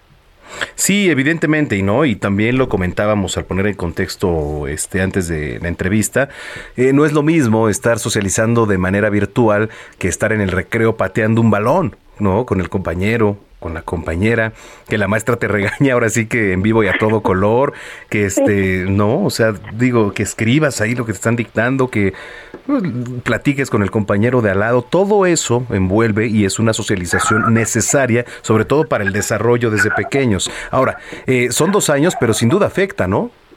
Sí, así es, mi querido Manuel. Y lo que sucede es que la situación aquí es que las pantallas, la tecnología, lo que han hecho es eh, un, distanciamiento social, pero también temas importantes como la, la luz blanca, la, la e, este tema de e, e, el insomnio, por ejemplo, que los niños se conecten y entonces eh, ya no solamente tienen que estar atendiendo lo que dice la maestra, sino atender a lo que sucede en, en, la pantalla, ¿no? Por ejemplo, en las plataformas, los anuncios que salen, la, la, los emojis, por ejemplo, y también estar atendiendo a lo que sucede en casa. Eh, si, por ejemplo, ahorita que seguramente se escucha mi perrita, si ladran las mascotas, las llamadas de atención de, de papá y mamá, que están esperando de pronto que también los hijos tengan el mismo rendimiento y la misma atención, la misma concentración. que definitivamente en la escuela, en vivo, en directo, y como tú bien lo mencionaste, a todo color, es diferente la atención que pone la maestra a la atención que se le pone por vía Zoom. Claro que sí. Eh, muy importante lo que nos comentas, eh, maestra Margarita Martínez Guillén. Eh, ¿Hay alguna red social en donde la- te podamos seguir, en donde si tienen dudas los padres de familia, este, alguna recomendación que les puedas dar? Sí, claro que sí. Mira, eh, en- la clínica Tu Mente Sana atendemos a las y los niños y adolescentes que tienen no solamente problemas con la escuela, sino eh, también problemas emocionales. Eh, nuestra página web es www.tumentesana.com.mx. Eh, nuestro teléfono WhatsApp 55 27 47 35 47 y nuestro Facebook Tu Mente Sana, Instagram Tu Mente Sana Oficial. Bueno, le agradezco mucho que haya platicado con nosotros esta tarde, maestra. Al contrario, muchas gracias Manuel por la invitación y un saludo a todo tu auditorio. Igualmente para ustedes, la maestra Mariana Martínez Guillén, fundadora y directora de la clínica Tu Mente Sana. 3 de la tarde, 40 minutos. Bueno, señoras y señores, lo prometido es deuda. Tenemos aquí en cabina al capitán de los Diablos Rojos del México, Iván Terrazas, quien, bueno, pues hace unos días, el día martes, ha jugado pues su último partido como profesional, se ha retirado ya de los diamantes. Qué gusto tenerte por acá, Iván. No, muchísimas gracias por la invitación y, y un saludo a toda la gente que nos está escuchando. Oye, ¿cómo te sientes? ¿Cómo te sientes después del martes? Pues te voy a decir algo, el el martes fue un día tan excitante, tan intenso, eh, lo viví al máximo y bueno, los días eh, ayer, antier, ya, ya he estado como, como con ese bajón, ¿no? Como que ya todo, todo empieza a bajar, todo empieza a calmarse. Eh, pero sí, sí, sí, un poquito de, de nostalgia, ¿no? Eh, Pero, pero muy contento y muy, muy satisfecho de, de- de todo lo que se vivió. ¿Te esperabas esa gran despedida? Honestamente, no, no. Yo soñaba con el día de mi retiro, no me lo esperaba de esa manera. La afición estuvo fantástica. Eh, todo lo que, lo que el, equipo organizó y prepararon para ese día eh, me sorprendieron, fue espectacular. Estoy muy agradecido con todos y cada uno de los que formaron parte de esa noche tan especial. Y pues el estar con mi familia y el estar con mis amigos, con mis compañeros, eh, con mi afición, digo, no, no pudo haber sido mejor, fue perfecto. Te has ganado un lugar muy especial en el corazón de los aficionados de los Diablos Rojos del México. Eh, ¿Qué ha sido? Vamos a empezar por lo más difícil eh, dentro de tu carrera. ¿Qué ha sido lo más difícil de- dentro del paso profesional? Digo, tomando en cuenta tu paso por los acereros, en tus inicios, en los Diablos. ¿Qué ha sido lo más difícil? Definitivamente lo más difícil eh, han sido las lesiones. Han sido las veces que he tenido que estar eh, alejado de mi familia por largas temporadas. Eh, pero las lesiones han sido terribles. La verdad me golpearon muy fuerte. Eh, afortunadamente nos pudimos levantar de, bastantes cosas que nos, que nos pasaron. Eh, perder campeonatos, ser eliminados. Esos tragos amargos se quedan grabados y, no, no, no, no son muy fáciles de, borrar, ¿no? Pero si lo ponemos en una balanza, yo creo que fueron más las, las, las cosas Lo- los gratos positivas. momentos. Oye, pues a eso iba. ¿Qué recuerdas? ¿Qué momentos cumbre son los que te marcaron? El primer juego que llegué con los Diablos Rojos del México, allá en el, en el 2008, eh, en, en mi primer partido, en el primer turno, me tocó eh, batear con Daniel Fernández en la segunda base, corriendo en la segunda base, y pegué un home run. Daniel Fernández anotó su última, su última carrera y se retiró. Daniel se retiró en ese, con, con- con ese batazo. Ya tocó en el Forosol. En el Forosol. Eso, eso fue también mi primer día como diablo y mi último día como diablo han sido mágicos. Así, mágicos. No puedo quitar tampoco los campeonatos 2008, 2014. También los campeonatos, el, el resultado de un trabajo de mucha gente por mucho tiempo y verlo eh, reflejado con un anillo, con un trofeo, Eso también es, es, es muy especial. ¿Qué viene ahora para Iván Terrazas dentro de la institución? Seguimos trabajando para los Diálogos Rojos del México. Vamos a estar en un área diferente. Vamos a estar en la parte de la oficina. Ok. Eh, trabajando pues, administrativamente, siguiendo apoyando a los muchachos. Seguimos con, con este buscando campeonatos. Seguimos buscando eh, que la organización siga en los primeros planos como siempre lo ha estado. Y pues bueno, una responsabilidad aún más grande eh, estar en el eh, tomando decisiones importantes en el equipo más ganador del, de, de cualquier deporte en México. Correcto. ¿Te ves como coach, manager? Ah, honestamente, honestamente no, no. Este, quiero estar eh, más en la en la parte en la parte ya de la de la oficina tomando unas tomando unas decisiones que son pues de más responsabilidad porque de por sí en mi carrera he tenido eh, muchas responsabilidades muy fuertes sobre mí y creo que estamos preparados estamos listos para para tomar las las las decisiones más, más fuertes todavía. Oye, este, en este marco ya del Día del Niño, de la Niña, ¿qué mensaje le das a todos aquellos que pues se inspiran de alguna manera en tu figura, en la figura de muchos peloteros? ¿Qué mensaje les das que quieren ser profesionales? Veo a muchos niños, muchos, muchos niños en el estadio seguido. De hecho, el día de ayer estuvieron niños de la Liga Maya, de la Liga Náhuac, de ligas infantiles de la Ciudad de México. Fueron a visitar el museo, que acabamos de abrir el museo en estos días. Un museo espectacular. Pero bueno, a los niños les podemos decir que el béisbol no tiene ningún secreto. El béisbol es, este, para ser exitoso, para, para, para salir adelante, lo único que tienes que tener es dedicación, eh, un trabajo ordenado y, y pues bueno, es, es, es, lo más, lo más importante, ¿no? Oye, pues un reconocimiento, qué, qué gusto que nos hayas visitado aquí en, en Zona de Noticias. Este, toda nuestra admiración para contigo muchas felicidades por todo lo que has logrado, por lo que viene ahora a partir de este momento, esa gran responsabilidad que tienes. Y a ver si apostamos, digo, acá anda Miguelón, no sabe, ya lo hice con el Bronco, con el Happer también que estuvo por acá, pero yo soy un tigre de hueso colorado. la verdad, digo, y qué bueno que lo mencionas porque lunes, martes y miércoles Exactamente. Vamos a vamos a tener sí, sí, algo pendiente por ahí. con la porra, pero bien, o sea, te, la verdad ¿eh? O sea, yo sí. Bueno, ¿y si te sabes la porra que me cantan o no? sí, sí, sí, por supuesto. Ah, bueno. se me cantaron. Ay, me voy a dar una vuelta el lunes por allá. Oye, pero es parte, ¿no? También de todo, todo este folclore y ambiente claro. familiar, sobre todo, ¿no? Exactamente. Este, Yo digo. conozco muy bien a toda la gente de la porra de los Tigres. Sí. Y a pesar de que me mienta la madre cuando estoy jugando, de fuera del terreno los conozco bien y estamos y convivimos y, y sí. los, los, o sea, los conozco y es totalmente aparte, ¿no? Es sí. lo, lo, que está dentro del, dentro del juego, ahí se queda, ahí se queda. Eso es la magia del béisbol. Totalmente.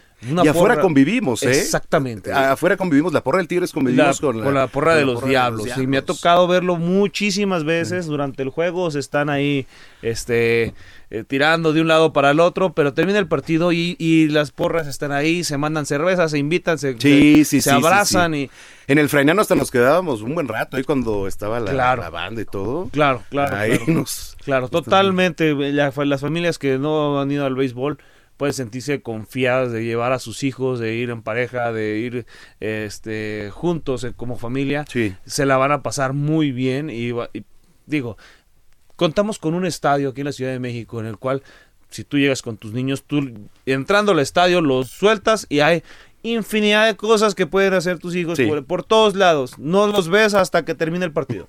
Y, y con esa confianza, ¿no? Este, Y un es- superestadio y ahora un museo que está increíble que invitamos a todo el público para que lo conozca. Está ahí al lado de las taquillas. Claro que sí. El, donde están las taquillas, un poquito más este, hacia adentro, está el, el- el nuevo Museo de los Diablos Rojos del México, que la verdad es una cosa impresionante lo que van a vivir ahí, si, y si son diablos o no son diablos. El simple hecho de visitar el museo Claro. les pone la piel chinita. Este, al lado del museo también tenemos un área infantil, tenemos un campo pequeño para que jueguen los niños, para que baten. Están este, los, lo- los números retirados también, están en la parte de atrás. Eh, O sea, hay demasiada historia, cultura, eh, deporte. eh, eh, la verdad es que es, es un es un paraíso del béisbol lo que lo que eh, lo que tenemos en eh, aquí en la Ciudad de México. Iván, muchas felicidades, qué gusto. Y por acá anda Rocco también. Muchísimas gracias por, por andar por aquí. ¿eh? gracias, estimado Rocco. Y este y pues nos vemos por allá en, en el estadio. ¿Cuál el va a ser la siempre. apuesta de la serie? ¿Qué le, vamos a. ¿Qué le vamos a poner? Me pongo un jersey del, ti- del Diablos. ¿Del si- Diablos? si pierde. Pero, ¿qué juego? La serie, ¿no? La serie, ¿no? La serie. Ok. La serie. Ok, ¿y yo? Una gorra del Tigres. Perfecto. ¿Ya está? Y foto. Y foto. Perfecto. Hecho, cerrado. Hecho, aquí estamos. Ahí está, Iván. Ya lo está. cerramos. Perfecto. Eh, para que vean la confianza que tengo. Tus redes sociales, Iván. El Iván Terrazas, arroba el Iván Terrazas en Twitter, en Instagram. Roco00. Ahí está. R. Roco. Espérame, creo que aquí te, te etiqueté. Por acá está. Ya lo tengo. Roco00MX. MX. Roco00MX. Ahí también pueden seguir. Qué gusto tenerlos aquí. Muchísimas gracias por la invitación. Un saludo a toda la gente, a toda la afición. Gente que no sabe béisbol, acérquense. Les garantizo que se la van a pasar de maravilla. Es Iván Terrazas, el capitán de los Diablos Rojos del México. Continuamos aquí en Zona de Noticias. Y por cierto, hablando de deportes este sábado, hoy 30 de abril, hoy eh, en el marco del Día de la Niña del Niño, el programa de Ringside, el programa Ringside del Heraldo de México, eh, va a transmitir en vivo la pelea entre el mexicano Oscar Valdés y el estadounidense Shakur Stevenson, en la que van a disputar los títulos superpluma del Consejo Mundial de Boxeo y la Organización Mundial de Boxeo. La transmisión va a empezar a las 9 de la noche, tiempo del centro de México, con la narración del maestro Eduardo Camarena, Alfredo Ruiz y Jorge Vile. Además, en una de las peleas más esperadas del año, y acaban de dar a conocer que el ganador además se va a llevar el cinturón de The Ring, la revista más prestigiosa de boxeo. En la línea telefónica, el maestro Eduardo Camarena. ¿Cómo está, maestro? Qué gusto saludarlo. No, hombre, el gusto es mío, Manuel, muchas gracias. No, qué, qué, qué presentación, inmerecida presentación, no, maestro, tú, mi querido Manuel.